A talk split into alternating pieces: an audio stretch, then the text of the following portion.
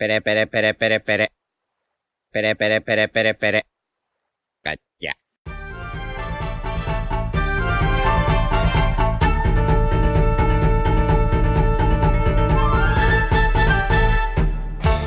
Hola Nakamas y bienvenidos una semana más a Radio Pirata, vuestro podcast favorito de One Piece. Eh, hoy no está Iván, así que no vamos a hacer el ¿Qué tal Iván? Que, que nos dio el tremendo meme del Reddit del otro día. Eh, pero bueno, estamos los demás, así que ¿qué tal Jaume? Yute, ¿Qué pasa? Royal Tenéis el rey de la descripción. y yo soy Diego. Y vamos a hacer obviamente la review del capítulo 1047 de One Piece. Pero antes hay, hay cositas que comentar. Eh, bueno, primero la portada de la Jump, que además creo que la podemos hilar con una anécdota que pasó en Semana Santa, porque esto nos confirma Radio Furbo. Sale Luffy con un balón de la Champions.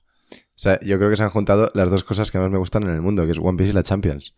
O sea, jamás pensé que vería algo así, pero en canon. Y, y sí. De hecho, es curioso porque hace poco salió Luffy en la. Bueno, en, en una de las imágenes de cómo va a ir vestido en Film Red y tiene una camiseta con un micrófono y un sombrero de paja, que ya nos recordó bastante a Radio Pirata. Pues ahora tenemos el Radio Furbo y ya es ciclo completo. Nada, espectacular. Qué tiempos para ser. Radio Pirata Enjoyer, ¿eh? Y nada, la. Bueno, se, se viene momento Red de Pirata Enjoyer, que es que queríamos comentar Eso fue increíble. Iván no está, por desgracia. Es que estuvimos en Semana Santa, Iván y yo, visitando a Jaume en, en Barcelona. Y una noche salimos. Y bueno, en una de estas que salimos del bar, eh, Jaume y yo a, a fumar un segundo, estaba Sito también, que es un colega nuestro, un saludo guapo. Y empezamos a charlar con unos holandeses. Y bueno, y si quieres sigue tú, Jaume, porque es que me pongo Uf. hasta de mala hostia recordándolo.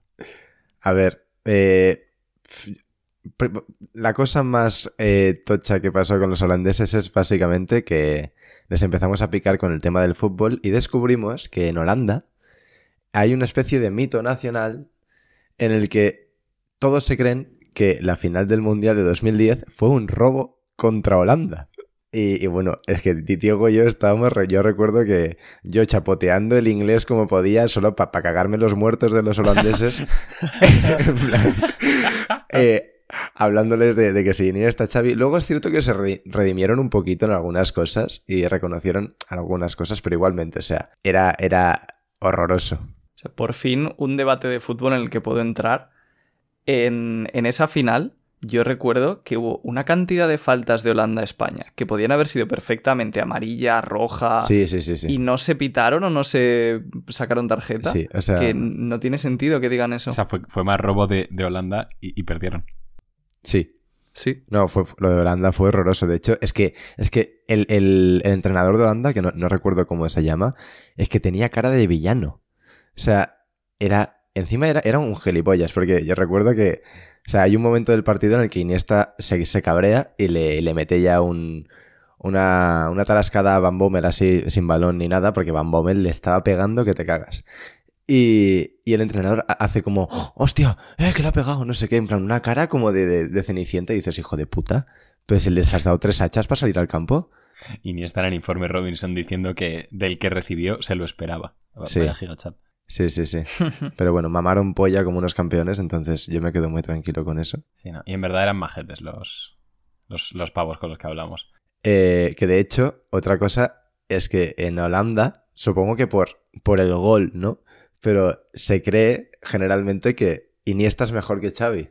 O sea, les quedó marcadísimo lo de que les marcara Iniesta. O sea, yo, yo creo, y no lo sé, pero yo creo que en España hay más eh, unión con que Xavi es, es mejor que Iniesta. Yo creo que sí, pero a lo mejor no tanta, ¿no? No, no tanta. No sé. Es algo dividido en todas partes, pero me hace gracia porque al menos con el grupo de holandeses que estuvimos no había discusión, era en plan Iniesta. Sí, claro, ahí, ahí Iniesta es un poco su archienemigo. Sí. Claro. Y, hostia, eh, espérate, que hablando de que estuvimos en Barcelona, un Sí, sí, a saludazo hacer. a, a Guillem y a Samuelson, ¿no? No, Manu. Manu. Juraría que era Manu, porque estaba ayer en el directo y, y me suena que su nick era Manu. Pero tú lo, lo tenías apuntado, ¿no? Yo lo tengo apuntado, espérate que me... que, claro, es que me puse en el calendario, recuérdame saludar a este chaval para eh, cuando grabemos el sábado que viene. Y Estoy casi seguro de que era Manu, pero por si acaso un saludo a Manu y a Samu. ahora ya por orgullo, tío, es que no- nos mencionó, nos mencionó. O sea, le dimos retweet y todo. Samu, es Samu. Sí, sí, Mr. Samu- Mr. Samuel. Pues nada, un saludazo a Guillem y a Mr. Samuel, que lo de Guillem, ojo, porque este chaval es, es Mozart. Lo puedes contar tú si quieres, Diego. No, no, dale, sí, ya. O sea, que, que no, es él- o sea, no es un Radio Pirata Enjoyer, no pasa nada. No nos había visto nunca las caras y nos reconoció por la voz hablando por Norma Comics de Barcelona. No te Sí. puedo creer. Sí, ¿No lo habíamos contado a ti, Yute? No, Pues sí. ¿qué cojones? eso fue espectacular, yo me quedé flipando. Total. Y... Lo del chaval va andando por Norma Comics y de repente escucha, ¿qué tal Iván? Sí, de hecho, Diego, No, es yo que lo, estábamos solo Jaume y yo. Sí. Ah, Iván Di- estaba llegando. Diego y yo lo, pensamos tarde, pero nos, nos hubiese encantado decirle, no, no somos Radio Pirata. Y, y luego ponernos cerca de él a hablar de, bueno, la- semana por que la viene, norma. sí. habla- a ver si mira el podcast, no sé qué. hablando y de cosas de. Radio Pirata. En plan... No, pero, Pero nada, no, no. Nah, ya, ya habéis hecho spoiler de algo que podíais haber hecho y ahora cualquier radio pirata en Yoyer ya no caerá en esa broma. No, porque es que claro, yo- no- no- nos cegó tanto porque yo creo que nos hizo tanta ilusión Sí, claro. que ni lo pen- Era como, sí, sí, sí, somos Radio Pirata. Tranquilo, a mí eso me sigue pasando en la vez número, no sé, 200. vale, chulo. Royal cuando le para el portero de su, de su portal. Oye, perdona. Tú eres el... Ya se lo digo yo a la gente, ¿sabes? La gente me dice hola y yo les digo, sí, soy de Royal Shichibukai. En fin, pues eso. Muchas gracias a los dos por saludar. Y a los holandeses esos de la huella negra, pues que os den por culo. Y que os seguimos ganando el mundial. La Ovella Negra, ¿eh? Buena taberna. En fin, bueno, aún queda... Todavía queda el color spread, ¿eh? Esa es. Bueno, pues mira, ya que tal, el color spread está chulísimo. Que son todos los mugis como en un día de playa. Bueno, todos los mugis y lo que casi seguro es Momo, ¿no? Porque es un dragón y tiene el mismo color que Momo y tal. O sea que. Sí, sí. A mí me hace extremadamente gracia que Zoro le, le esté dando una salchicha y Momo vaya todo lanzado con la lengua afuera incluso. O sea, como no frene, se come a Zoro también. Sí, bast- bastante gracioso, sí. Y- Vale, venga. Vale, vale. No, pero sí, está- está, chulísimo el color spread. Todas las sombras, eh, todos los mugis, no sé. Sí, luego están Jinbei Brook. Me, me- me encanta. Echando Voy a- la mítica siesta de después de comer en la playa. Sí. Claro, una, una broma que va a ofender a mucha gente, Jimbe Andaluz. y Brooke también. Brooke ni lo veo Sí, yo. Brooke Está- está, eh, de- debajo de las piernas de Robin. Sí. Sí. Sí, a mí una... Yo, yo Dicho iba a decir así, entre claro. las piernas de Robin, de hecho. Pero... Ya, yo lo he cambiado. De hecho, está sospechosamente mirando un poco hacia Robin, ¿eh? o sea, A se, está haciendo el dormido. fijo, claro. pero no tiene- no- es como llevar gafas de sol. Claro, no tiene Sí. ojos, no sabe Sí, dónde Claro. De hecho, no debería poder ver, pero bueno, esto ya... Hostia, no jodas. No. No. ¿Has visto qué cosas, eh? Descubrimientos aquí en el me, me- 1047. me hace extremada gracia, otra vez, que, que, que, que hayas pensado ante lo de los ojos que, que le esté saliendo una pompa de, de mocos, ¿sabes? En plan, porque tampoco podría. Vale. De hecho, no. no Hostia, no jodas, Yute. Una risa tal. ¿no? Bueno, bueno, bueno. ¿Cómo estamos, chavales? Y me hace extremada gracia chulo. ¿Qué te hace ver, extremada ver. gracia? Va, Yo va, te ca- cuéntanoslo. Cállate, cállate. Que, No, Fra- no, que no, Frank- dilo. que Frankie esté montando en lo que supuestamente es el fuego. En plan, va agarrándose al fuego. Claro, pues que de- son como las, las. Homuragumo estas, ¿no? Ah. ¿No es pelo eso? Que va a ser bueno. pelo royal. Sí, ¿no? Es pelo con forma de... O sea, con forma, quiero decir, que se ondula y tiene color un poco para hacer referencia al fuego. Yo creo que son las Homuragumo, si tiene una en el brazo también y tal. ¿Se agarra a ellas? Claro, pero es, es- es como igual que. O sea, Momo como que las puede agarrar, pues supongo que. No sé. Ya, bueno. Ah, bueno. Puede ser. Es curioso eso, sí. Pero bueno, muy chulo el color spread, ya dejando bueno, bueno, bueno. las bromas y tal. Una cosa que, o sea, lo siento, eh, pero me acabo de fijar que creo que el hijo de puta de Chopper está a punto de fastidiarle la siesta a Jimbe. No, no, no. Lo que yo creo que es que Chopper está tumbado con Nami, porque es un chico listo, y Luffy se ha ido a agarrarle a la hamaca y ha saltado como un plan mítico gato cuando salta y se asusta. Tomás, por ejemplo, tu gato. ¡Eh! Y salta. Buah, ¿Sabes? pues a mí me da la sensación de que Chopper se había subido al tronco ese y, y decir, le voy a hacer un, un triple salto mortal en, en la, en la panza a Jimbe que se, se- se va a cagar. Pues a lo mejor Chopper rebota hasta la isla de al lado, pero. Bueno, bueno. A mí me encanta que creo que Sanji le está llevando comida a Robin y el hijo de puta de Usopp le Le mete un a- bocado. Sí, sí, así es. Y a Sanji no le hace es. ni puta gracia, obviamente. Pues nada, comentar que, mm, bueno, esto es muy visual, pero esta portada para mí está muy chula, de hecho, de mis favoritas en, en mucho tiempo que recuerdo, porque Oda ha ido dibujando las sombras de, de las palmeras que se supone que tienen encima, Hmm. y a mi gusto le ha quedado muy, muy bien. Sí. Die- 10 de 10 este, este color spread, la verdad. Llegó la peor parte del podcast. Eh, sí, bueno, a ver, la peor parte, hijo puta. Pero sí, la verdad que no. Después de la. que lo dijo Royal en el, en el directo, que todavía tenemos resaca de, de Gear Fifth. Entonces yo creo que, pues. Este capítulo, aunque está chulo, a, a- a muchos sí, pues igual nos ha, nos ha dado un poco más igual dentro de que nos ha gustado. Pero bueno, Sí, hay que hacer la de review. todas igualmente. formas, adelante, Exacto. eso es. Así que vamos allá, chavales, entramos en harina con el capítulo 1047 de One Piece, titulado El cielo de la capital. Arrancamos con eh, Yamato y Momo, y bueno, Yamato sigue insistiéndole a Momo en que tiene que hacer las Homuragumo para, para detener el avance de Onigashima y sostenerla, y Momo le dice que, es imposible, que es incapaz de generarlas. Y este momento de duda vemos que le lleva a tener un recuerdo de la fatídica noche en la que pues Toki los mandó 20 años hacia el futuro. Eh, bueno, pues Toki le dice, vemos como le dice a Momo y a, los allí presentes que eh, en 20 años el clan Kozuki será restaurado y obviamente pues Momo hay que ponerse un poco en el puff, ¿no? De, de que es un niño y pues le dice que no quiere, que él quiere ir con ella y con Hiyori, normal. O sea, un niño pequeño pues quiere mantenerse al lado de su madre y de su hermana.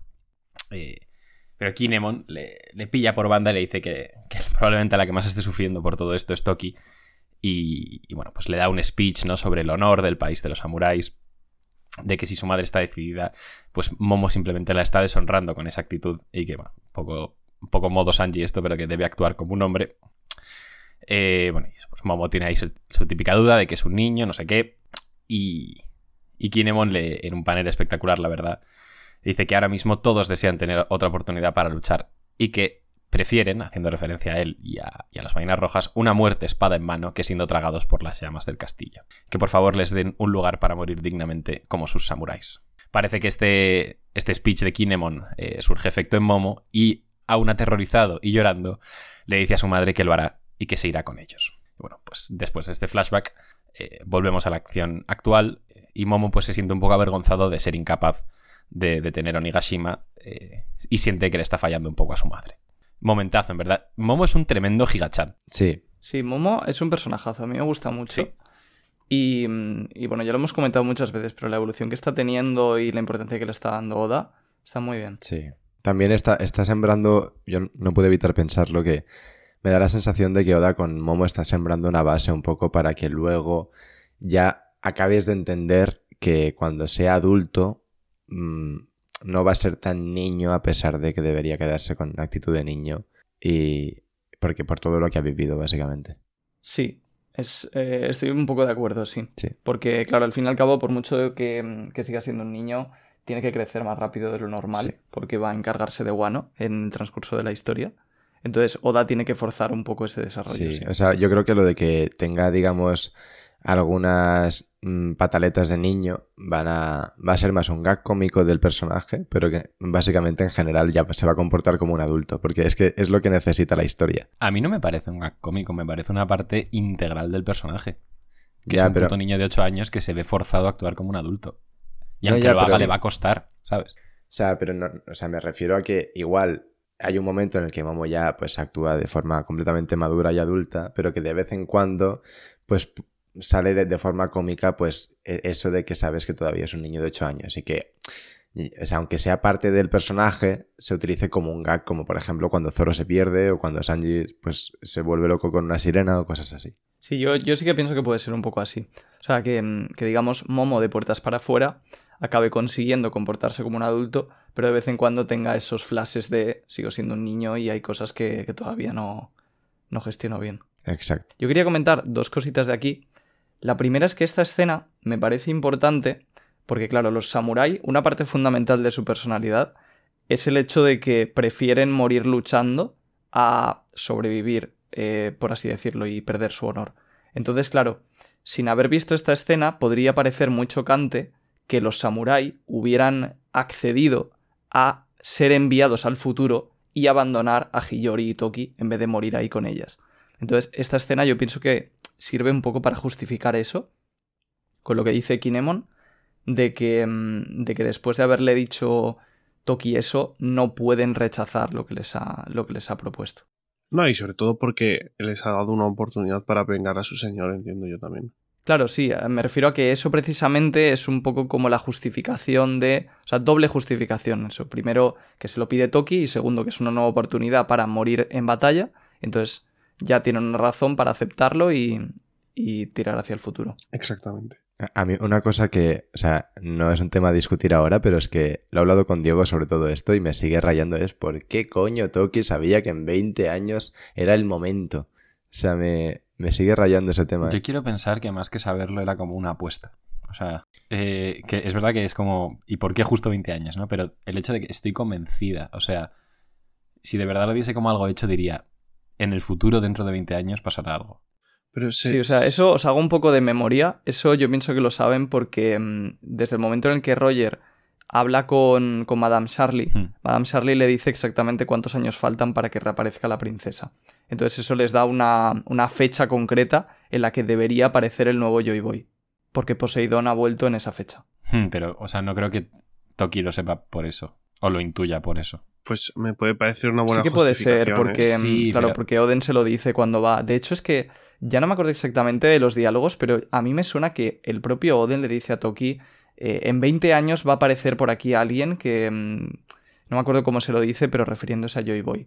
O sea que yo creo que Toki lo sabe por Oden y Oden lo sabe porque llegaron a la conclusión por, Por por Madame Charlie. Es que si es una corazonada solo, en plan de, vale, yo he puesto por 20 años, me parecería súper pobre. No, hombre, una corazonada con una base. No una corazonada random de que un día Toki se levantó y dijo, sí, 20 años. ¿Sabes? No, pues yo, yo creo que es por eso, ¿eh? Y tampoco... por, y- por lo de pero también hay que ponerse un poco en el punto de vista de los personajes. ¿Y tú crees que una persona daría como 100% real, pase lo que pase, una predicción de Madame Charlie? No, pero es que a lo mejor tenía más pistas sobre ello. O sea, Roger se lo cree, pero luego no sé si, mm, si a lo mejor encontraron alguna pista más bien en Laugh Tale o bien donde fuera de que se estaba todo preparando para que llegara ese momento. Y entonces lo de Madame Charlie era como la confirmación un poco. O sea, no me, no me acuerdo de los detalles, pero es que me parece que eso tiene bastante sentido. Estaría chulo que tuviese que ver con, con lo que es Toki y su fruta de que lleva viajando una eternidad y una barbaridad de tiempo. Claro. No, pero también la gracia de Toki es que no sabe lo que va a pasar, ¿no? Entonces por eso cada vez que salta es un salto de fe. Porque no tiene ni idea de lo que se va a encontrar. Pero es más duro cuando el salto de fe, en plan, lo llevas a cabo en otras personas y no en ti. No sé si me explico. Esto no es un salto de fe. O sea, to- si Toki lo haces por algo. O sea, no, es- no les sacrificaría, ¿sabes? No sé si me explico. Sí, pero vamos que, o sea, te lo decía simplemente porque ella no, ve- no es que vea el futuro ni nada. No, no, ya, ya, ya. Ella no sabe lo que va a pasar. No, pero en el caso de que una cosa que acabo de pensar es un poco una tontería, pero que Toki haya ido a lo largo de la historia siempre siguiendo el patrón de cuándo debería aparecer el Joy Boy según lo de la princesa Sirena y que siempre haya ido a ese momento de la historia y haya visto fracasar a todos los que deberían haber sido Joy Boy hasta el último por el que da su corazonada, que es que ya justo muere y que sea Luffy que sí lo consiga. Sería curioso eso, pero creo que no, por lo que le hemos oído decir a No, ella. no, yo también. No parece que saltara con eso en mente. No, no, yo también creo que no, pero me mola la idea. Estaría bastante chulo. Pero en plan, creo que si, si fuese esa idea, reaccionaría de otra manera ante Roger, ¿no? Que es, por así decirlo, el, el último casi Joy Boy que ve ella. Sí, sí, sí, sí, yo te digo que yo, yo, yo- es que Mm. no lo creo, simplemente ha sido un headcanon en mi cabeza que me ha gustado. Sí.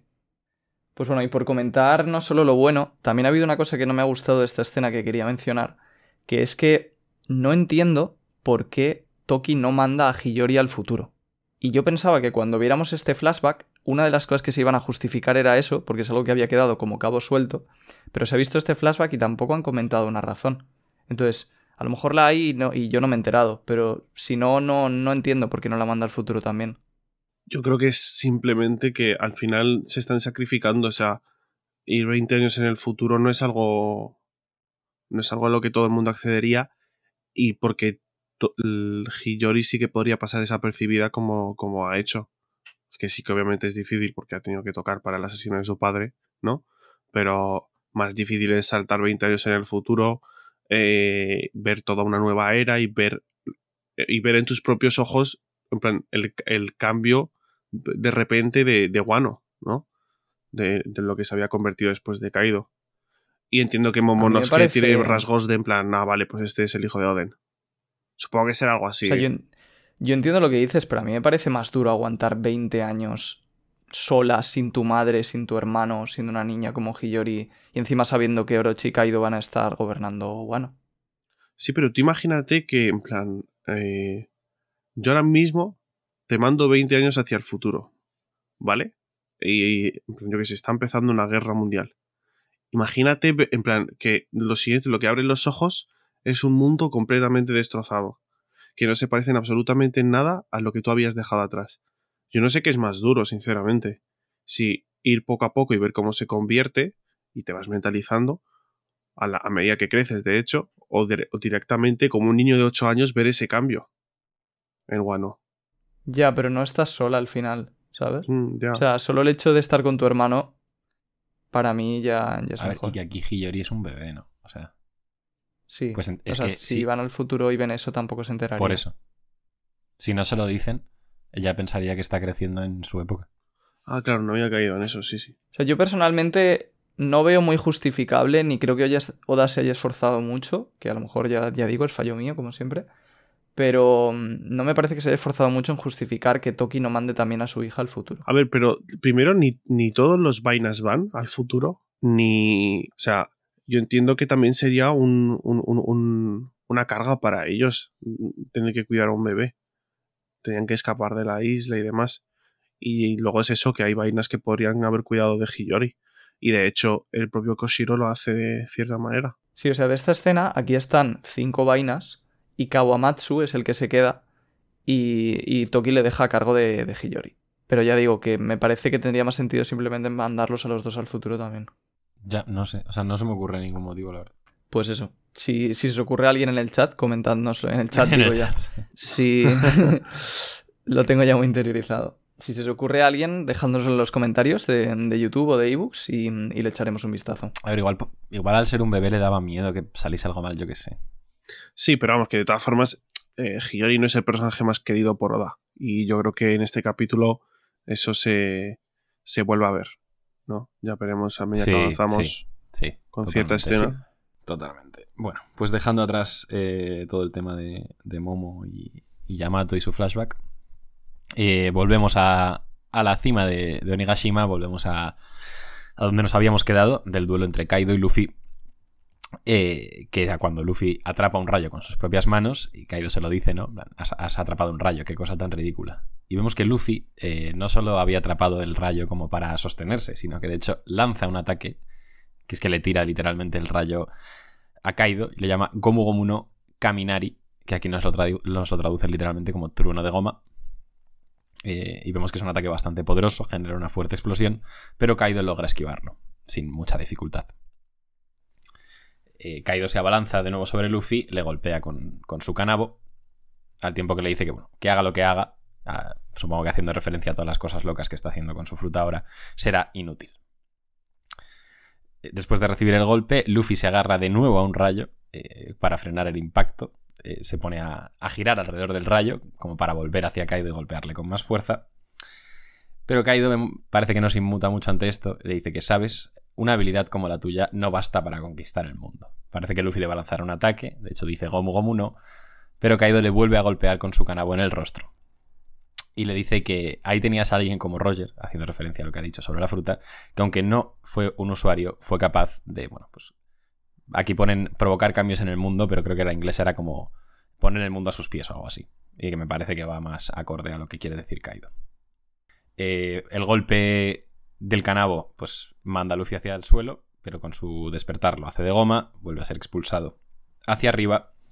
Y Kaido le dice que solo con Haki se puede lograr pues algo como lo que hizo Roger. Le vuelve a golpear. eh, es una barbaridad lo de Kaido, ¿eh? Completamente. bueno, le vuelve a golpear con su canabo. Si quieres acabo esto y ya comentamos toda esta parte. Eh, pues vemos que tiene bastante efecto el Luffy. Y bueno, nos quedamos con que Luffy parece que agarra de la pechera eh, a Kaido.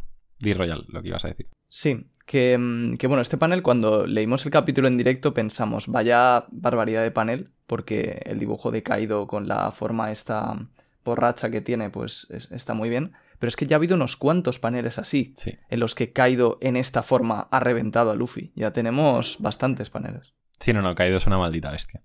En plan, después de todo, incluso ahora con, con el power-up que ha supuesto la quinta marcha, que siga de igual a igual la pelea o incluso un poco él por encima, me parece una puta barbaridad. Pero una locura. O sea, eh, perdona, porque yo creo que ya os lo he preguntado en, en cualquier otro podcast, pero lo de que no afecte en plan el tema de la goma es porque es una Zoan ahora, ¿no? ¿Cómo? Tipo, que cuando pegas esti- estira la cara y tal, ¿es porque el haki de Luffy es superior o porque es una porque ahora es una Zoan de goma y no una, una paramecia? No, es porque la ha despertado. Sin más. O sea, al despertar eh, la fruta, como tal, sea zoano o paramecia, al tener esta, digamos, esta, eh, estas habilidades de paramecia a pesar de ser zoan, pues al despertarlas, es como que mm, le quitas como todos los límites a la fruta y te conviertes en un puto chicle, tan goma que eres casi líquido, ¿sabes? Da igual el haki. No, no es que da igual el haki. O sea, yo creo que es el hecho de que es tan de goma que por mucho que, mm, digamos, le golpeen con haki, por decirte algo, ¿eh? La parte de atrás de su cuerpo, que no ha sido directamente golpeada con haki, es de goma y se tira hacia atrás y se moldea con, con el ataque, ¿sabes? Mm, Vale, vale. Pero vamos, es que yo creo que tampoco lo terminamos de entender nadie del todo, porque, o sea, da igual la explicación que busques, aunque, bien que es porque es una Zoan, bien por, por lo que sea, sigue sin cuadrar del todo. O sea, yo creo que es porque Oda lo quiere hacer así y ya está, la verdad. Sí, o sea, realmente... Sí, bueno, pero que estaría bien que lo justificase porque Sí, sí, sí, plan, sí. lleva una cierta lógica durante, ¿sabes? Una parte de la serie, pues. Pero bueno, sí. Son O sea, pero es que, ¿a qué panel pues, te refieres, Yute? A casi todos, en plan, al, al- al hecho de que le pegue con el cánobo con haki y en plan, pues yo que sé, la cara se le meta para adentro o salga rebotando para abajo. Cosas Pues de lo de la esas, cara ¿sabes? puede ser simplemente un efecto de la fuerza con la que le ha golpeado, ¿eh? No tiene por qué significar siquiera que es de goma. O mira, ahora hay un pequeño ejemplo, ahora cuando avancemos, bueno, me, me adelanto un- un- Sí, sí, unas- no pequeñas viñetas, que eh, tenemos que eh, Luffy coge a Kaido y le estira el pecho, ¿no? Pues Kaido coge el brazo y le, y le pega con el, con el cánobo, ¿se llama? Sí. Pues Le pega con el cánobo y el brazo, pues como si fuese flácido, un chicle, va para abajo, ¿sabes? No es como que... En cualquier otro, entiendo que en otras situaciones al aplicar haki sobre un cuerpo elástico de una parametria, en, esa, en, en ese caso el- esa parte del brazo tendría que quedarse como recta, porque claro, anulas la, Sí. anulas la fruta, entiendo. Y la pregunta Es ¿el Kairosei que ahora funcionará en Mm. Luffy o no? En quinta marcha. Claro, vamos a separar. O sea, el haki realmente no anula la fruta. El haki lo que hace, se supone, es golpear el verdadero cuerpo del usuario. Entonces, yo entiendo que él sí que está golpeando el verdadero cuerpo del usuario y por eso le hace daño, pero aún así Luffy, en esta nueva forma, es tan elástico, por así decirlo, que se sigue estirando. Eh. Y, y tampoco le daría mucho más vueltas, como ha dicho Diego antes. Ya. Hmm. Sí, a O ver. sea, yo lo había entendido como que ahora es una Zoan, o sea, tipo quinta marcha. Pues en la quinta marcha la fruta pasa a tener características de Zoan. Pues como que es una Zoan, tú cuando le pegas a Rob Lucci un puñetazo con Haki del Rey, esa parte no pasa a ser cuerpo normal. Sigue siendo un tigre. Entonces, pues lo mismo Hmm. con, con Luffy. No lo había pensado así. Sí, pero es que, pero es que siempre ha sido una Zoan, ¿sabes? No debería ser Zoan solo en el despertar. No, pero es que hay veces Entonces en las que. no le veo... en la- hay- no, porque no tendría sentido entonces que hubiese veces en las que sí le duelesen los golpes o sí, en plan, se fuese su carácter elástico antes en la serie. No sé si me explico. Mm, No, o sea, no, no te entiendo. Eh, bueno, a ver. O sea, yo estaba pensando en lo de. En lo de Barba Negra, ¿no? Por ejemplo, que la trae y le hace un daño de la polla. Pero claro, Pero porque ahí le anula la fruta. ju- claro, justo Barba Negra le anula la fruta. Sí. Eh, sí, no sé, o sea, yo creo que es que como que Oda le quiere dar ese tono cartoon y pues hace estas cosas y ya está. Sí, claro. Pero que sí, que estoy de acuerdo contigo en que estaría guay. Que no creo que lo haga, porque Oda no es muy de hacer estas cosas, pero que pues lo, lo explayase un poco más. Hmm. Bueno, pues siguiendo, eh, nos habíamos quedado en que Luffy agarra del pecho a Kaido y, bueno, como decía Yute, eh, Kaido golpea su, su brazo al tiempo que le dice que, pues, que está siendo bastante tonto, ¿no? Porque al agarrarle de esa manera y o como ocultarse en el cielo simplemente está delatando su posición. Kaido cambia instantáneamente a su forma de dragón mientras la ataca con un eh, Tatsumaki Kaifu, que esto, esto creo que son los míticos dracotornados, ¿no? ¿O no? Ah, no, no, Sí, no, no. no, no, no. Esto es con lo que le corta el brazo a. A Kiku. Sí. Sí, eso es. Y Kaido le dice que, bueno, los cortes, los objetos afilados siguen siendo tu punto débil, como... Que esto, esto en verdad me ha gustado, esta frase, porque es como, incluso con la chetada de la fruta, la debilidad que te dice Oda que tiene Luffy en el capítulo 1, la sigue teniendo. Sí. Sí. Sí. ¿Otra vez? sí, bueno, eh, seguimos. Luffy. Sí, nada, aquí, espera, si quieres antes de seguir, comentamos tema lo que está recibiendo Luffy. O sea, de hecho, justo si quieres acabo, que queda literalmente un panel y, Vale, vale. y además Pues justo sí. está recibiendo ahí, así que... Nada, he bajado y me he dado cuenta que después de las lámparas sigue la pelea, o sea que me espero. Bueno, lo que tú quieras. Y Kaido, pues eh, al, al Luffy delatar su posición, le ataca con los cortes estos de viento.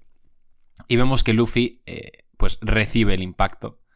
Pero luego veremos que lo ha hecho a propósito y se lo ha tanqueado por un motivo. Bueno, si queréis decir algo de esto, o sigo directamente. No, no, sigue, sigue. Ok. Sigue. Cambiamos de escenario ahora, nos vamos a, la capital de las flores, donde recordemos que está ocurriendo todo el festival. Y parece que ya van a comenzar a. Bueno, de hecho comienzan, ¿no? A lanzar las, las lámparas flotantes, estas, los farolillos, con los deseos para, para sus fallecidos. Al tiempo que dicen, bueno, pues que el festival ya está acabando, lo que significa que mañana, pues toda esta gente volverán a ser esclavos. Es, es, es- es muy bonito y a la vez triste, ¿no? Porque pues la gente está disfrutando, pero eso mañana les toca ser esclavos de nuevo. Incluso dicen que, pues, ojalá poder estar vivo para, para el siguiente año. Qué bonito esto, eh. Sí. Poca broma. Sí.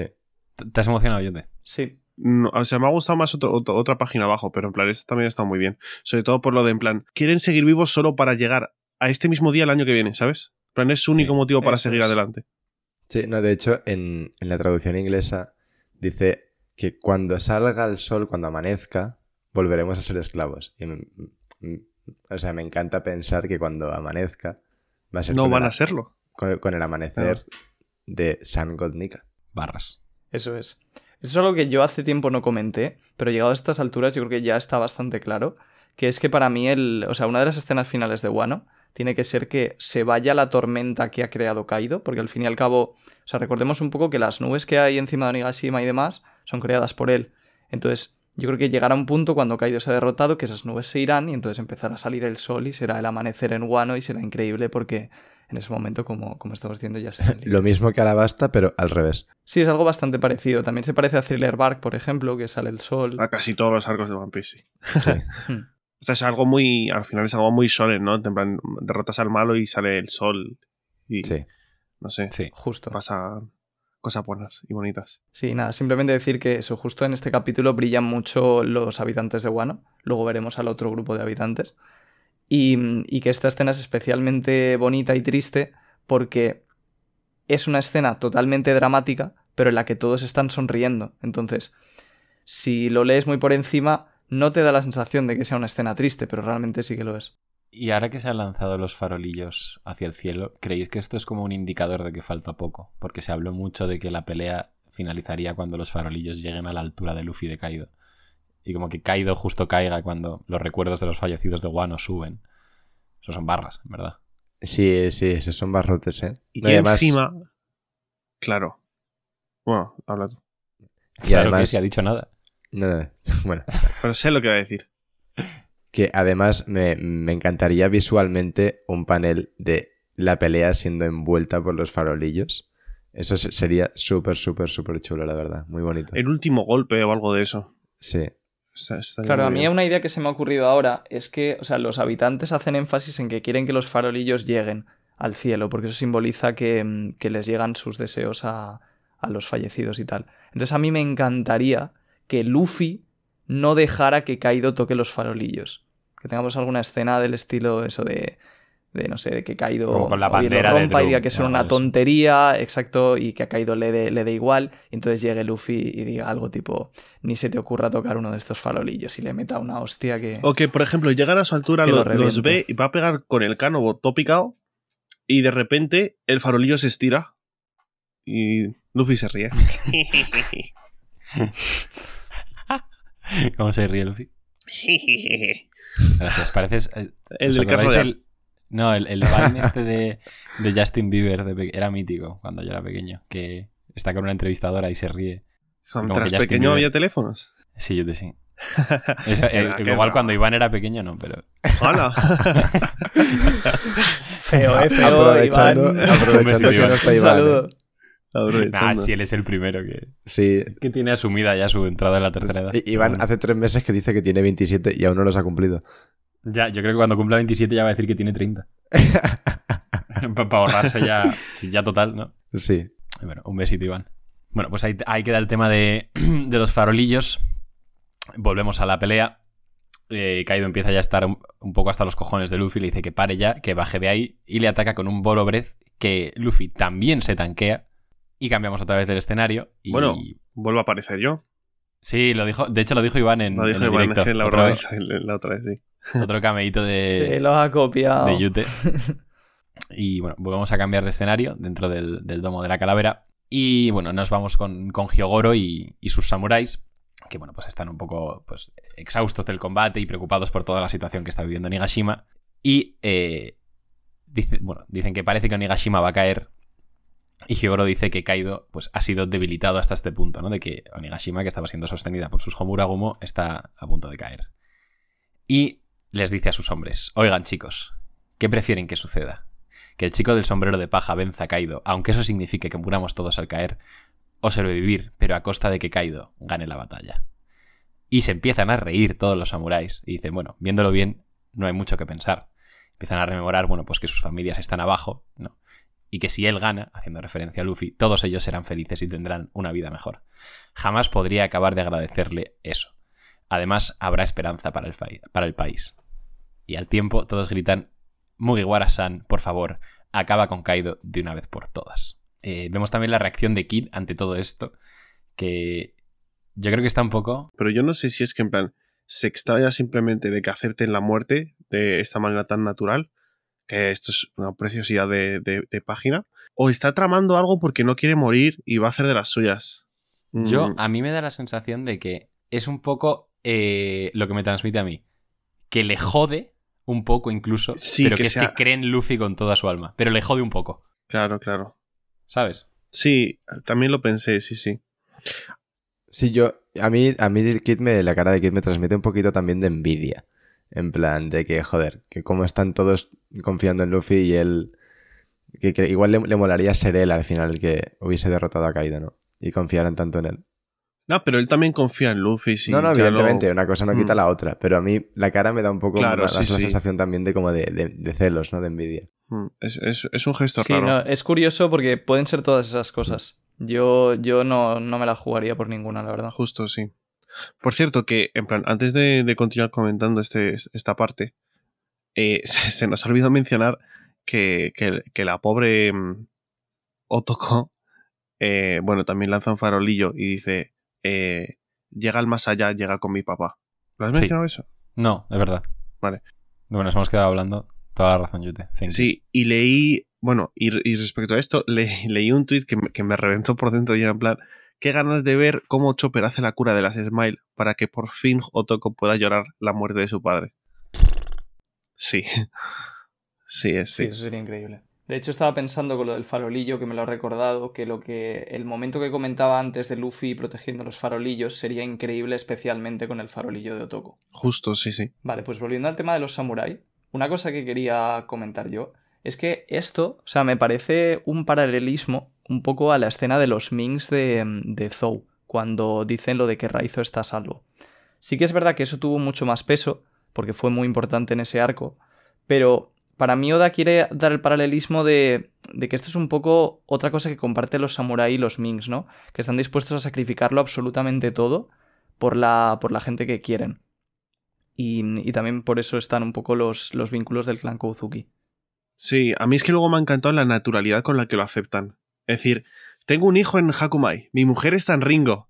Como que ni dudan, sí, sí. Sí, Exacto. y tú ahí, cualquier persona ahí diría, tengo que volver, que necesito verle, si no, quiero que vivan. Soy, soy un samurái, muero por el honor y ya está, punto y final.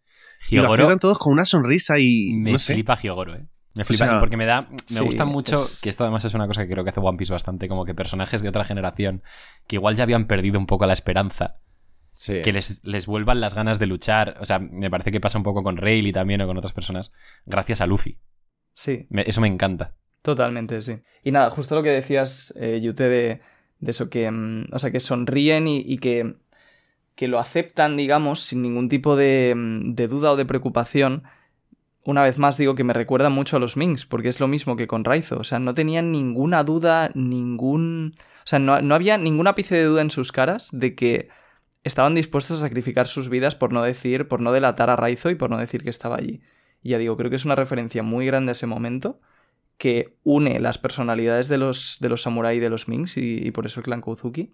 Y que también los diferencia un poco de anteriores, eh, por así decirlo, personajes de otras sagas, tipo, por ejemplo, los habitantes de la isla Gyojin o los habitantes de otras islas que eran simplemente gente más normal. Sí, marca muchísimo como Estos es. son, son chats, por así decirlo, en el sentido de que, o sea, tienen una personalidad más desarrollada, más concreta y, y, mm, no voy a decir que son más buenas personas, ¿no? Pero se entiende que son más, son capaces de sacrificar más, por así decirlo. Sí, pero al final también hay que, hay que, mm, hay que saber diferenciar en que es, esto eh, no, no- no- no es la población base, son los samuráis. Entonces, por su propia filosofía, y que encima esta página remarca muchísimo el por qué Kinemon, que le, le rogaba a Toki y a Momonosuke al principio, ¿no? en ese discurso, que por favor les diese la oportunidad de morir con honor, que son guerreros al final. O sea, no es, no es Sí. una población base. Pero sí es Sí, cierto que sí. pero- Pero, en el caso de los Minks sí, ahí sí que eran todos, por ejemplo. Ahí sí que eran todos, ¿no? Pero sí es cierto que, no sé, no, no, Oda no entra mucho en detalle, ¿no? Pero en plan, a través de pequeñas viñetas y, y páginas como esta, te remarca muchísimo la, la idea del pueblo y la filosofía que tienen, ¿no? Por ejemplo, en este caso lo que tú dices, de los Minks y los Samurai, por ejemplo. Sí, sí, sí. Eh, pues después de todo este discurso, bueno, que para finalizar, pues un subordinado de Kaido le dice que a los samuráis que si están locos, que todos van a morir. Y Higoro le contesta con una sonrisa de oreja a oreja que qué hay de malo en eso. Increíble. Es es que no me puede ¿eh? hacer esto, Oda. Que luego no mate a la gente. No mola así las Si cosas. hubiese matado a Hyogoro, que tú lloraste siete meses por eso si- aproximadamente, no eh. tendrías esta escena. No tendrías esta escena, Bobo. Sí, la tendría, pero sin No la Hyogoro. tendrías. Y sin No, Hyogoro es ah, lo mismo.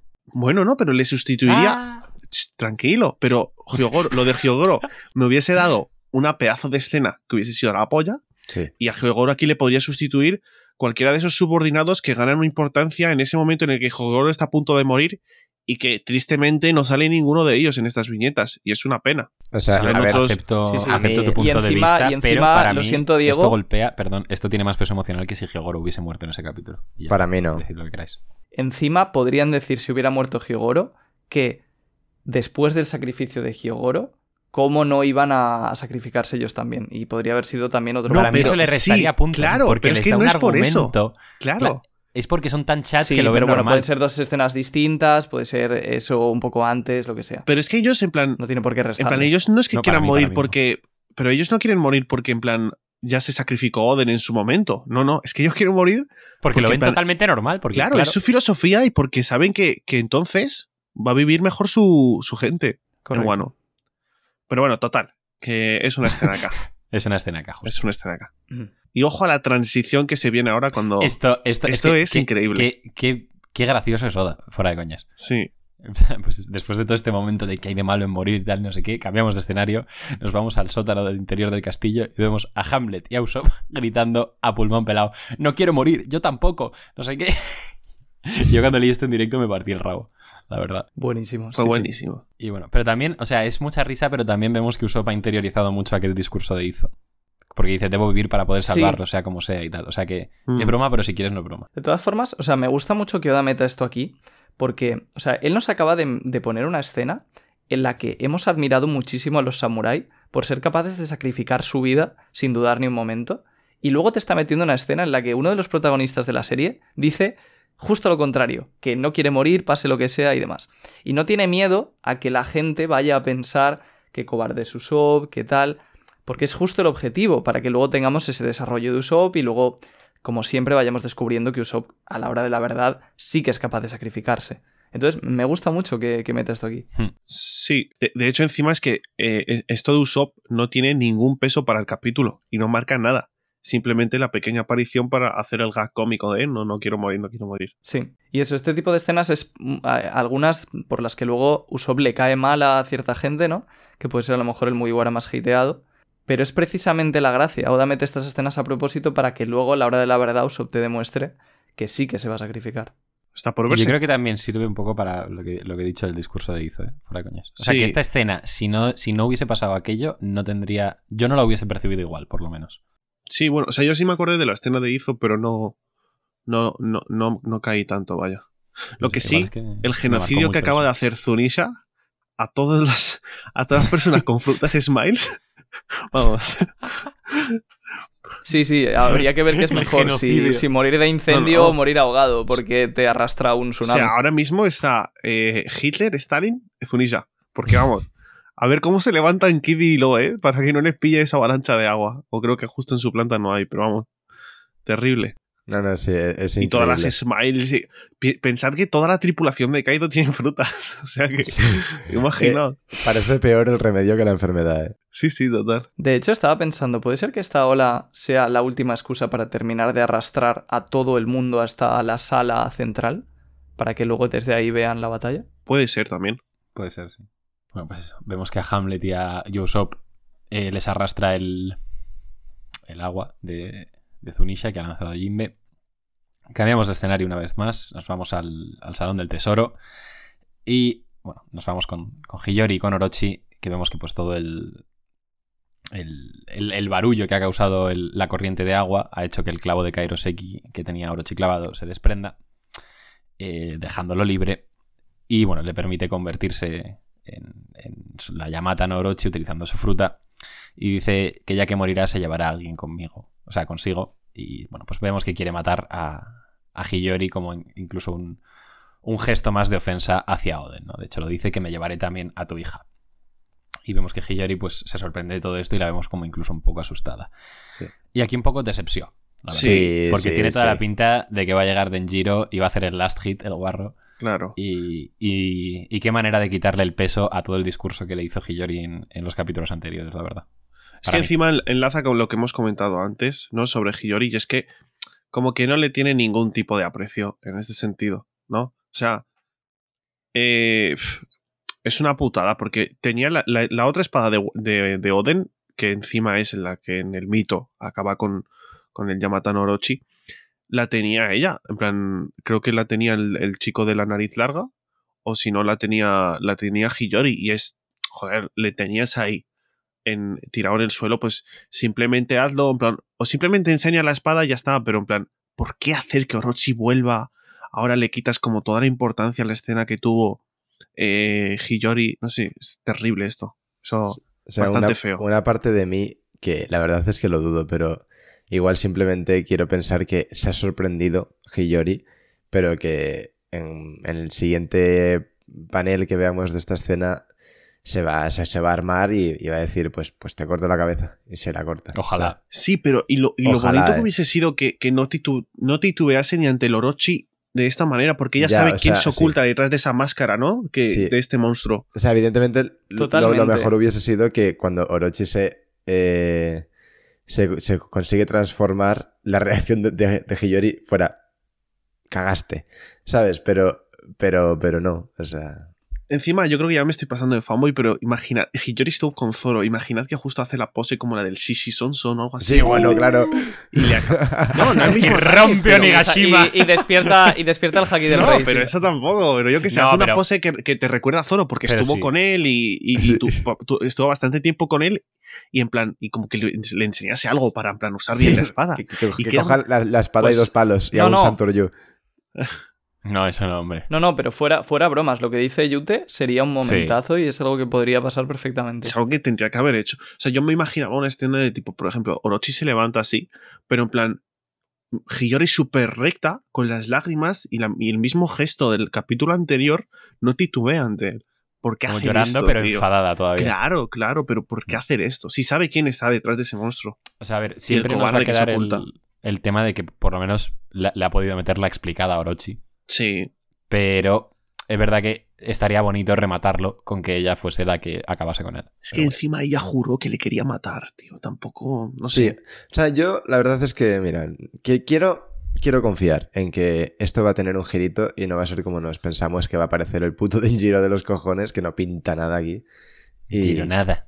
es que no, es que no. O sea, es que me niego, ¿eh? O sea, A ver, sí que pinta. O sea, pinta en el sentido de que también ha estado junto a Hiyori debajo de las órdenes de Orochi durante Sí, 20 sí, años. pero- Porque pintan esta Entonces, escena. ellos dos, O sea, en esta... ellos dos han sido una pareja que siempre ha estado ahí con Orochi y tiene sentido que ellos dos sean los que terminen Sí, con él. Sí, a ver, tendría sentido, pero no tiene más sentido, ni mucho menos, que sea Hiyori quien acabe con, con Orochi. O sea, que sí que Denjiro tendrá sus vínculos y, y puede tener su, su coherencia, da igual. O sea, teniendo el potencial que tiene, que sea Hiyori quien acabe con Orochi, Denjiro aquí no pinta nada. Facts. Yo en eso estoy totalmente de acuerdo con vosotros, sí, sí.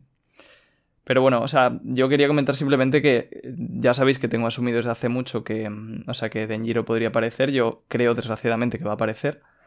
Pero a mí lo que más me ha molestado de esta escena es la cara de Hiyori, que ya lo habéis dicho, pero es que ya no es que Denjiro aparezca o no, es que independientemente de eso, solo por la cara que ha puesto Hiyori de miedo, llorando, ya eso es una derrota para el personaje. Entonces, Sí, porque parece muy como que solo se atrevía. con, con la escena. O sea, estoy totalmente de acuerdo, porque parece que con la cara que pone, como que solo se ha atrevido a plantarle cara si el otro estaba indefenso, ¿sabes? Y eso. Sí, y- sí, y- sí. Y que es una mujer que con lo que ha aguantado no debería tener miedo a eso. totalmente. Entonces, no sé. En fin, Cositas de Oda, como lo de las muertes. Sí, Esto es, es un poco. una- No sé, ga- gajes del manga, ¿no? Eh, lo que tiene el mejor manga de la historia. A veces tiene que asumir errores. sí. Yute, el que pone mayor- mayores notas a los pero capítulos. yo- Me Pero alegro de que esto se haya extendido y no sea yo solo el que lo diga. ¿El qué? Pues eso, que siempre te daba yo con eso, pero ahora Royal también te acaba de atizar. Y ojo que yo creo que el fandom ya se está empezando a dar cuenta de las cosas, ¿eh? Ah. Has- Ayer en el chat del directo pillaste, ¿eh? Ayer, pero porque les obligasteis a ellos. Si hubiese estado yo en, en el directo. Empezaron ellos. ¿Qué va? ¿Qué va? Obligamos. Dijisteis, decirle Empezaron cosas ellos tal. y Y, lo- y empezaron luego que solo, sí, pues, las pesado, no sé qué. Ah, por favor. Por favor. Ah, que sí, te que sí. Vamos a seguir. bueno, pues ahí a ver cómo resuelve Oda todo el tema de Hiyori y Orochi, pero vamos. eh, 1% de posibilidades, no- 99% de fe, la verdad. Volvemos a, a, bueno, pues a, la- a la parte superior de Nigashima. Volvemos ahora mismo con... Vemos el POF de, de Yamato y de, y de Momo. Y vemos que Luffy le grita a Momo desde, desde el cielo, ¿no? Que es donde está oculto. Y le dice, pondré punto final a todo esto. Onigashima me estorba. Así que quítala de en medio. Bueno, aquí pone la quitaré de en medio, pero si no entendí mal, yo creo que en la traducción que leímos le estaba pidiendo a Momo que la quitase él de en medio. Sí, claro. Es Así que han tiene traducido sentido. mal. Scans, por ejemplo, en TCB Scans le dice muévela. Sí, Sí. es que, bueno, la- las dos traducciones en, en- en español esta semana, la verdad que bastante flojas. Sí, Purria. Pero bueno. Sí, y bueno, le dice todo aún así, esto. aún así, gra- gracias por el trabajo que hacéis. Sí, ¿eh? sí, sí, sí, no, no- Sí. no- no es, una crítica constructiva, no es destructiva. La que- la que- Sí, yo, yo te complemento para que la gente no se lleve mi crítica constructiva. Qué bueno que vemos que Luffy le pide a Momo que, que quite la isla de en medio. Y claro, es porque literalmente está cargando un puñetazo desde el cielo que es más o menos del tamaño de la propia Onigashima. Sí. Eso es increíble. O sea, es una puta barbaridad.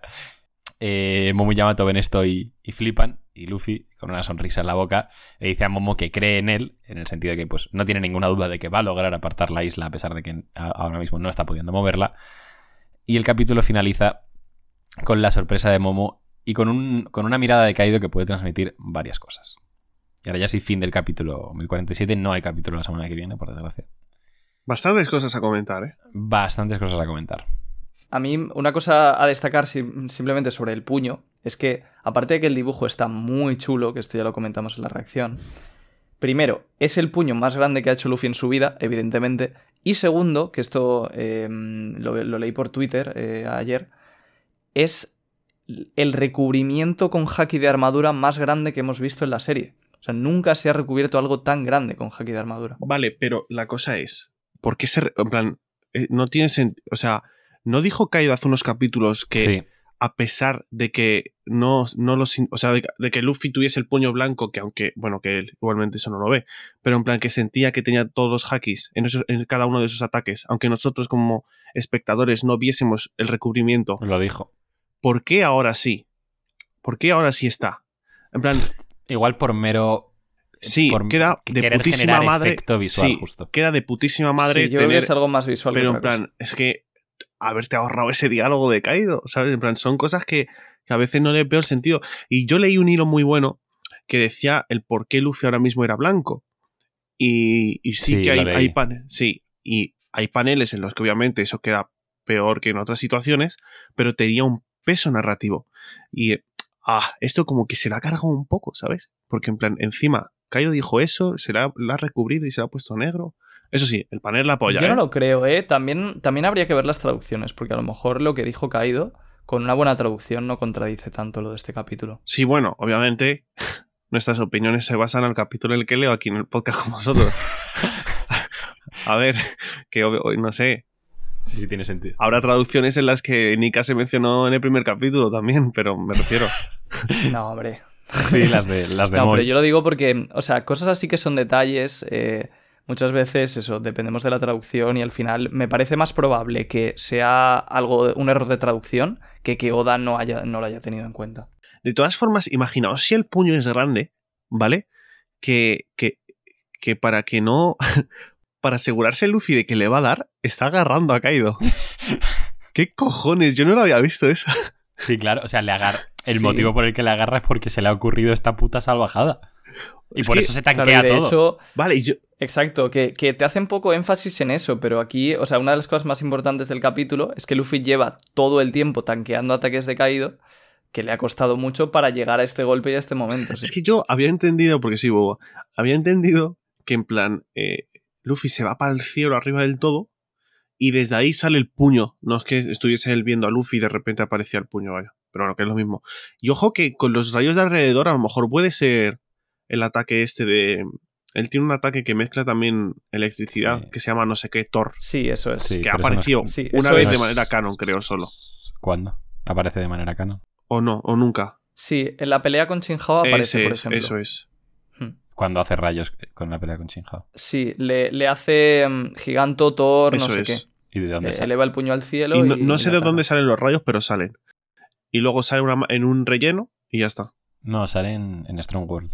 Y no sé si en la propia pelea contra Kaido ya lo había usado. Pero sí, totalmente de acuerdo con, contigo, Yute. Ese también es un detallito importante. Eh, y bueno, ¿a qué va a hacer Momo con la isla? Que ya he leído varias cosas. ¿Qué Pues hombre, yo, mítico, typical shonen moment, ¿no? Y apurar hasta el final y ya luego conseguirá moverla y ya está. Siempre, yo he leído varias cosas en plan. Que igual como que en vez de ir en contra de las Homuragumo de Kaido e intentar quitarla de Onigashima, como ve que no puede, avanza. Como va a corriente con el movimiento que ya tiene la isla para poder quitarla de en medio. Ah, sí, claro, yo había pensado en algo como eso, la empuja o lo que sea. Pero lo que más... Esa idea me gusta bastante. Porque implica, primero, que confía muchísimo en Luffy, en que va a derrotar a Kaido, como para que no le importe acercar la isla a Wano. Mm. Y segundo, también confía en sí mismo y se pone en una situación aún más difícil porque tiene que aguantarla para que no caiga en... sobre la capital. Eso es. Claro, y es que ah, leí una cosa que veo poco probable que pase, ¿vale? Porque es, igual es un poco flipada. Pero me encantaría, que es que eh, Momonosuke ya ha dicho varias veces que es incapaz de generar las Homuragumo. Y si la sostiene, que es, es casi imposible, ¿vale? Pero la sostiene con pura fuerza bruta sobre sus hombros, igual que Oden sostuvo a los vainas rojas. A ver, me parece una sí, puta es una flipada. bastardada. Es una flipada que flipas, pero imagínate. Porque, sí, no, sería increíble, ¿eh? O sea, en plan, a mí la, la idea me encanta. Pero sería una bastardada porque, en plan, mira, hay un panel pequeño, no sé si lo ves, después de la reacción de Yamato, y ves el tamaño de la isla y el de Momo, que es el que está alrededor. O sea, Sí. en plan, Sí, o sea, es que ni Luffy prácticamente con toda su fuerza yo creo podría... a ver, Luffy con, este, la- con esta mano isla. a lo mejor puede, pero vamos. Eh, pero sí, sería una. Pero, en plan, sería la Sí, polla, ¿eh? Sería increíble, pero yo creo que la referencia Oda ya la, la está buscando con las propias nubes. No hace falta que sostenga la isla de forma literal porque la está Pero sosteniendo. sí que a lo mejor se pone abajo del todo y, y- y- y hace, hace fuerza a la vez que con las nubes, ¿sabes? En plan, eso sí lo veo. O sea, la idea sería la polla, en verdad. Para que, haya- aunque sea un panel similar, tío. Sí, sí, sí, sí. Y, ser bueno, God. eh, ¿creéis que va a terminar esto aquí o no? No creo.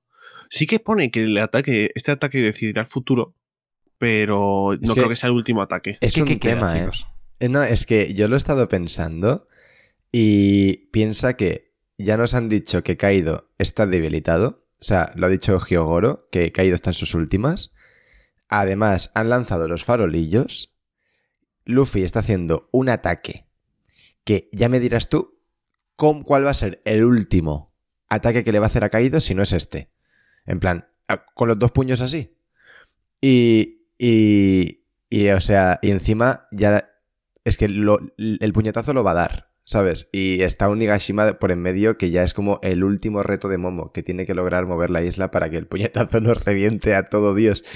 Entonces, di- dime, dime qué queda. O sea, No, dame vale, una sí, razón para la- que no sea el último. No toda puedo. la razón del mundo, ¿eh? Pero en plan, me parecería un final súper pobre en el sentido de que A mí plan, también.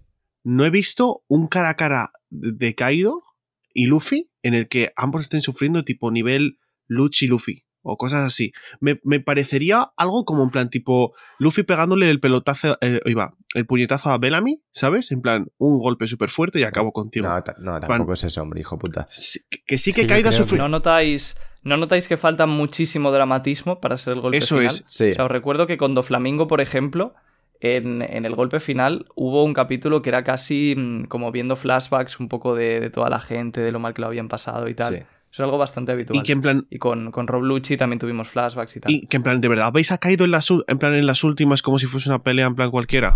Bro, pero ¿qué- si le atiza con eso, ¿qué? Vale, sí, se ha tanqueado. Kaido ha recibido un Eso es del lo tamaño de una isla, pienses. Vale, yo creo que a, a partir, o sea, en plan, y como dice, este ataque decidirá el futuro. A partir de este golpe, ya la pelea va a ser en plan de, en las últimas, los, do- Pero, los dos, Luffy no ¿Cuántas tanto. fases va a tener esta pelea? Es, es- es célula, o sea...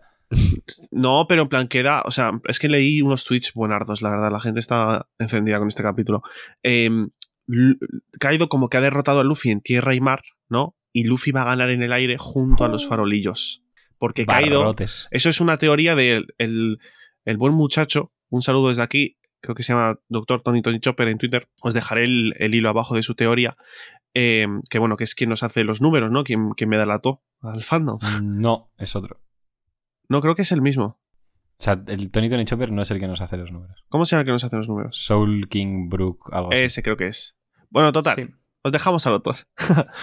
ya que, El Tony Tony Chopper se ha, se ha- se ha comido publicidad gratis. ya. Bueno, eh, total. El- eh, hizo un hilo buenardo y mencionaba esto, que simplemente que Kaido es la bestia más fuerte y se menciona que es como en plan que gana cualquiera en tierra, mar y aire y solo le queda el aire en donde ganará Luffy. Entonces, yo creo que Mr. Mog se agarra a esto porque cree que la raid va a fallar por esto, por este de hecho, porque volvió a poner un tuit del bobo. Sí, tiene Y toda luego- la pinta que va a fallar la raid. ahora. Sí, Sí. y luego eh, creo que Luffy va a derrotar a Kaido en el aire, porque ahora sí que están los dos en el aire, por eso también Momonosuke quita la isla, tipo ya están los dos como volando, ¿sabes? Y encima con los farolillos. Pero yo creo que va a ser esto y algo más. O sea, porque... Pero no mucho más, yo creo. ¿eh? No, no mucho más, no mucho más. Pero ver a Kaido escupir sangre de verdad, ¿sabes? Yo ayer me aposté una lora con Royal de que no va a sacar una forma nueva, Kaido. Ya, ya lo vi. No voy a participar ahí, la verdad. Es que si Kaido saca una forma nueva, sería solo para flexear, porque es que si la saca para utilizarla bien, igual acaba guano en, yo qué sé, pa- para, cuando el Mundial de Qatar. Es que no tiene sentido. Bueno, sí que una cosa sobre el tema de la forma nueva, que me parecería hasta contradictorio que la saque ahora después de hacer un speech de que solo importa el haki. Sí, sí. Sí, eso sería bastante extraño. Eh, sí. eh, Uh, Pero vamos, lo- lo- la Ojo cosa que es que, se come una lora, ¿eh? No, no, pero Ka- Kaido solo importa el haki. Alzo Kaido hace una tripulación de todo Zoans. o sea, Ya, ¿eh? sí, sí. Sí, es que ese diálogo en general es un poco... Es que no, en verdad de hecho, bueno, que no, no lo, dice que solo importa no el lo hemos comentado. Claro. No lo hemos comentado, pero se confirma que, que Roger no tenía fruta, que es algo que ya todos Sí, o sea, porque dábamos por hecho. Ha habido, pero un bueno. po- ha, ha habido como. Me ha hecho gracia porque en Twitter ha habido como una especie de revuelo con que se confirme eso. Y es como, pero si ya lo sabíais. O sea, yo creo que lo ha dicho más porque, en plan, veía a Luffy muy despistado y que no se centraba tanto en el haki, que justo ha sido un momento en el que eh, Kaido le ha conectado como 567 golpes, ¿sabes? o sea, más allá del momento en el que sí Luffy estaba tanqueándose porque quería seguir agarrado. Pero antes de eso, le pegó Sí, un sí, combo que es cuando rebota y le manda. Que es que yo leo el capítulo y veo ese combo y me parecía raro que luego, en plan, simplemente la pelea terminase con este super puño, ¿sabes? Esto es la polla, ¿eh? Y va a ser la hostia y Kaido se lo va a comer enterito. Pero yo creo que va a, que- va a quedar pelea ¿Queréis- después de esto. ¿Queréis otra lora que la pelea no va a terminar con esto? No. ¿Alguien se ve fuerte? Uf, uf, eh, nos mojamos todos. Yo creo que la pelea no va a terminar con esto. Y me ha puesto dos loras. ¡Dos! Dos loras. Dos, como las yemas de Arguiñano. Tres. Esto sí que no me lo esperaba. ¿Quién Eh, tiene el valor a oponerse a mí? Venga, va. ¿Alguien Yo la ve? veo. No, pues Va, está bien. Así tenemos Diego, tú y yo la tú y yo tenemos la otra y dos estos que se ceben. Ay, Vale, y- es y que no- Está bien, está bien. no, Me parece más no- fácil la apuesta a mí aquí. que Sí, claro, verdad. hijo de puta. No, pues, ¿cómo, cómo voy a mamar como un campeón? Bueno, Mm, No, pero yo tengo que- Te- Tengo que ser fiel, no puedo ser caído. Tengo que ser fiel a- y, y coherente a mi discurso. He, he dado todo el speech de por qué no podría ser este el último golpe, entonces yo me mantengo, aunque veo muy lógico que no lo sea, pero da igual. Me... Pero es que también es lógico que lo sea. Pues Sí, ahora, que, es que- ahora que te has jugado las dos loras, Jaume, voy a explicar por qué yo creo que no es el final de la pelea. Pero nada, o sea, yo creo que aquí Oda simplemente está intentando crear ese momento dramático para que, mm, para que tú te creas que es eh, lo último que le queda a Luffy, pero por cómo se ha desarrollado este capítulo, en mi opinión, la pelea no puede terminar todavía, ni puede acabar así. Como ha dicho Yute, creo que falta todavía ese momento en el que los dos estén al borde de la, de la muerte o de la derrota, pegándose y tal. Y, y entonces yo creo que esto es la excusa para que Kaido por fin esté contra las cuerdas, que realmente en mi opinión no lo ha estado todavía en toda la pelea, y tenga que sacar algo más, que yo pienso que va a ser el despertar y que va a ser el flashback. Sí, se va a alargar mucho, que puede ser la pega, ¿no? Es decir, vale, parece que está ya terminando todo con Orochi, con los farolillos y tal, pero al fin y al cabo yo creo que todos queremos ver el flashback y que, Oda durante todos los arcos suele estirar mucho ese tipo de cosas, como el, el tema de pues, la jaula de pájaros y demás. Entonces yo creo que deberíamos estar preparados para que Oda estire todas esas cosas lo máximo posible para que la pelea dure más de lo que pensamos y meternos pues ese tipo de cosas. Despertar, flashback y tal. Y sobre todo más ataques épicos de Luffy, porque yo creo que todavía podemos ver más de, de la quinta marcha a nivel epicidad y no solamente ataques cómicos. Y más de la, de la fruta de O sea, eh, con, con todo el miedo a poder comerme una polla gigantesca, eh, no, no me ha... O sea, a mí me, me ha tranquilizado respecto a la apuesta tu explicación, porque yo lo, lo del despertar es que no lo veo. Que esto sirva para que saque pues más movidas caído y tal y cual, es que no lo veo, ¿eh? Eh, pero una cosa que sí que he pensado es que, a ver, mm, ya esto es una cosa que hemos revisado varias veces en, de otras peleas de Luffy, incluso también de Sanji, de Zoro y tal. Y es que si fuera el último golpe este, yo creo que el capítulo hubiese terminado con Luffy asestando el golpe. Y en el siguiente capítulo hubiésemos visto cómo ya está caído derrotado. Como es lo más habitual generalmente que ocurre. Que el capítulo no termine con la amenaza del golpe, ¿no? Sino con el golpe. Totalmente. Y sí. eso no lo había pensado y me acabo de cagar en la puta, pero bueno. Mm. sí. Pero también hay más elementos a tener en cuenta que el golpe, como mover a Onigashima o incluso... Es que a mí la cara que pone que caído al final me, me da pie a pensar que incluso se puede venir el flashback ahora. Sí, porque le recuerde a algo. A ver, seguro que es el golpe más gigante que ha visto caído en su puta vida. Sí. Sí, o sea, si ha visto uno más grande me gustaría saber de quién. Claro, pero sí que es una, es una expresión un poco rara. Es un poco... Es que creo que la, la cara como que por primera vez está pensando en plan... Igual el chaval me gana. o en plan, está pensando, igual tú eres como, el- como los otros cinco, ¿sabes? Eso ya lo pensó. Ah, y, y algo que he leído por ahí también que, eh, en- que hilando un poco con el tema del haki, que solo uno era usuario de los que recordó Kaido. Solo uno era qué? Usuario de fruta. Sí. ¿Qué? Rox no, Rox no sabemos, pero Barba Blanca. Es verdad. Pues ya son dos. Una, una cosa que no hemos comentado de esta escena que también me parece importante es el hecho de la confianza que pone Luffy en Momo, ¿eh? God. Y cómo es- hace un poco de, de su mentor. De, de decir, voy a conseguir que Momo dé el, el 100% o el 200%. Es que esto es muy Luffy. Como pedirle algo a alguien eh, en quien confía ciegamente que a priori parece imposible, pero en la cabeza de Luffy 100% lo va a hacer. Sí, sí. Luffy es, Es que- como, es como Xavi, hace que todos jueguen mejor. Es que porque ya todos sabemos que va a pasar, ¿no? Pero, ¿y si no pasase? ¿Y si falla la raid? No, no, no, no, la raid no. Pero ¿y si el puñetazo impacta en la isla, en, en Onigashima? Ni de coña. No, O es sea, imposible. Imaginarse. Eso sí que, eso sí que es imposible. 1047 Luffy genocida. capítulos. Sí, sí, 1047 capítulos de libertad, de defender al pueblo, no sé qué, para que sea un genocida de repente. Pero, pero convierte toda la isla y a todos sus habitantes en goma y a nadie le pasa nada. A ver, si justo ha caído no, Vaya ¿no? A ver. cutrez si pasa eso. Sí, la A verdad ver, es que sí. Sería, no sería una serio. liada, ¿eh? Que sí O es sea, como, que... si, si eres capaz de hacer eso, perdón, No lo ¿por qué- digo en serio, ¿por qué pero le es- pides a Momo que la mueva? Claro. Sí. Es preocupante simplemente que, que- que hayáis pensado que podía pasar de verdad, porque significa que las cosas están ya, se le han ido de madres con la quinta A ver, no, pero si es que antes. el- en- Hombre, mira, mira el puñetazo. Claro.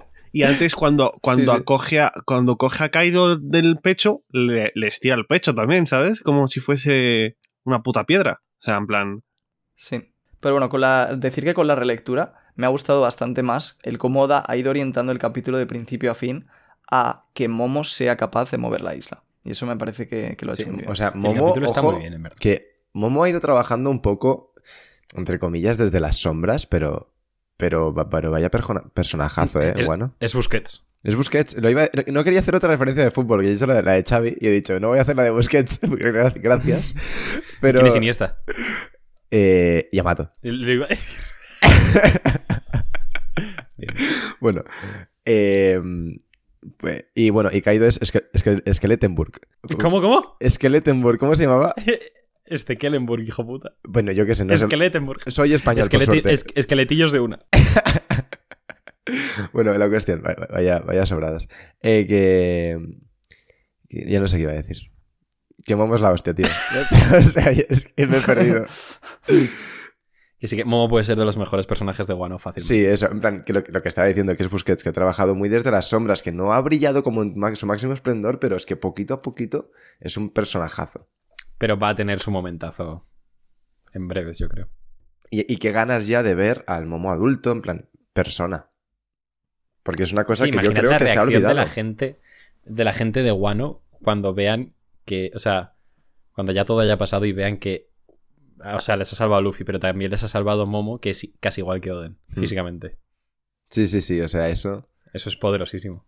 Sí, no, el, el momento en el que Momo vuelva a su forma humana va a ser... Va a ser de llorar mucho. Va a ser Nashi. Nashi. Nashi. Buena errada. Bueno, ya, ¿no? O sea, está- estamos ya desvariando por encima Sí, de estas Sí, ya, ya. Ya, no, ya, ya. Corta. termina con esto, Diego. Corta. sé, sé un Shanks en, esta, Sí, en este he venido podcast. aquí para terminar con estas gilipolleces. Así que no te frase. Vale, no quiere ir nadie. Todos a la vez, no, chavales. Venga, va, que. Tú id, porque así si, si puntúo muy alto, puedo bajar la nota y así no quedo tan fanboy. Vale, mira, empiezo yo si quieres. Gracias. Yo le voy a poner de nota un. Es que está guapo, en verdad. ¿eh? Un siete y medio. Es que venimos de una resaca de cosas increíbles. Y mi frase tenía una puntada, pero la voy a, combi- la voy a cambiar y quiero que sea gi- gigachat, pero con H Y en plan de Gigoro, ¿sabes? Y ya está. Vale. Bueno, pues te escribo esto el título. Vale, sí, es escribir una palabra. No es muy difícil, te la. Eh, vale, voy yo. Mi nota va a ser un 7,4. Es que, es que eres un mamón. es que eres un hijo de puta. Nah, nah, ¡Qué es- retrasado! Es broma, es broma. Mi nota es un 9. para Vale, este, Un 9 para este capítulo. Y mi frase va a ser: ¿Qué hace Darío aquí? Ah, vale. Y eh, Kaido Sorslock. Ok, Claro. Vale. Vale, vale. No, no me acordaba ya de Yo esa tampoco. referencia, pero sí. Bueno, pues le doy yo, ya que Royal no dice Sí, nada. no, Royal está callado. Sí, Royal igual se, se la quiere guardar para el final. ¿eh? Eh, bueno, es una lástima que no esté Iván aquí hoy, porque voy a seguir mis referencias futbolísticas con la, con la frase, pero bueno, la nota es un siete y medio, como Diego. Y la frase es, le dije, hoy te vas a comer a Onigashima, y se la comió. ¿De qué reís si no la pilláis? No, la han pillado y se ha partido el culo. ¿De qué reís? Si no- Yo, yo pensaba que hablaba simplemente de Kaido. No, no, no, no, no, no, no. se- Es una referencia. Sí, es una referencia al informe Robinson del, del- del capítulo que tiene en especial de cuando ganó España el Mundial, que Pepe Reina le dice a Busquets, eh, hoy, te, Te tienes hoy- que comer a hoy te tienes que comer a Phil. Y se lo comió. Sí. Ok, ok. Bien, Entonces, bien. ¿quién es, ¿quién es Pepe Reina en este contexto? Eh, Luffy, es Luffy, es Luffy. O sea, mi- mira, mira el guante que me lleva. O sea, vale, pues nada. Eh, yo de nota le pongo un seis y medio, que no me ha gustado mucho a mí. Fascista. Y de frase va a ser simplemente el sacrificio de los Kozuki. Muy bien. Está bien. Eh, pues nada, ya está. vaya mierda de Eh, frases esta semana. Sí, la verdad, no, no hemos estado muy allá. Sí, la verdad. Bueno, chicos, no, no se puede acertar siempre. Por cierto, comentar, me, me lo habéis recordado, que Iván nos dijo, ya que no podía venir, que su nota era un siete y medio. Ah, Y- bueno. Es verdad. Y frase no, Y no tenía, frase. ¿no? Que es lo que más necesitamos. No, frase. Hago una Bueno. frase de Iván. Nada, nos inventamos una. Si luego veis en el título otra distinta, es que nos hemos inventado la de Iván. Claro. Sí. O- nos sea, ha dicho el Luna que está guapísima. Sí, eso, eso va a pasar. Eh, pues nada, guapetones, muchísimas gracias por escucharnos, como siempre. Recordad que nos podéis seguir en Twitter, en Instagram, en Spotify, en ebooks, en Apple Podcast, en Twitch, en arroba Radio Pirata Life, en YouTube y que vayáis a poner cositas al Reddit que a Royal le hace mucha ilusión. Y nos vemos la semana que viene. Adiós. Adiós. chao, chao. Adiós.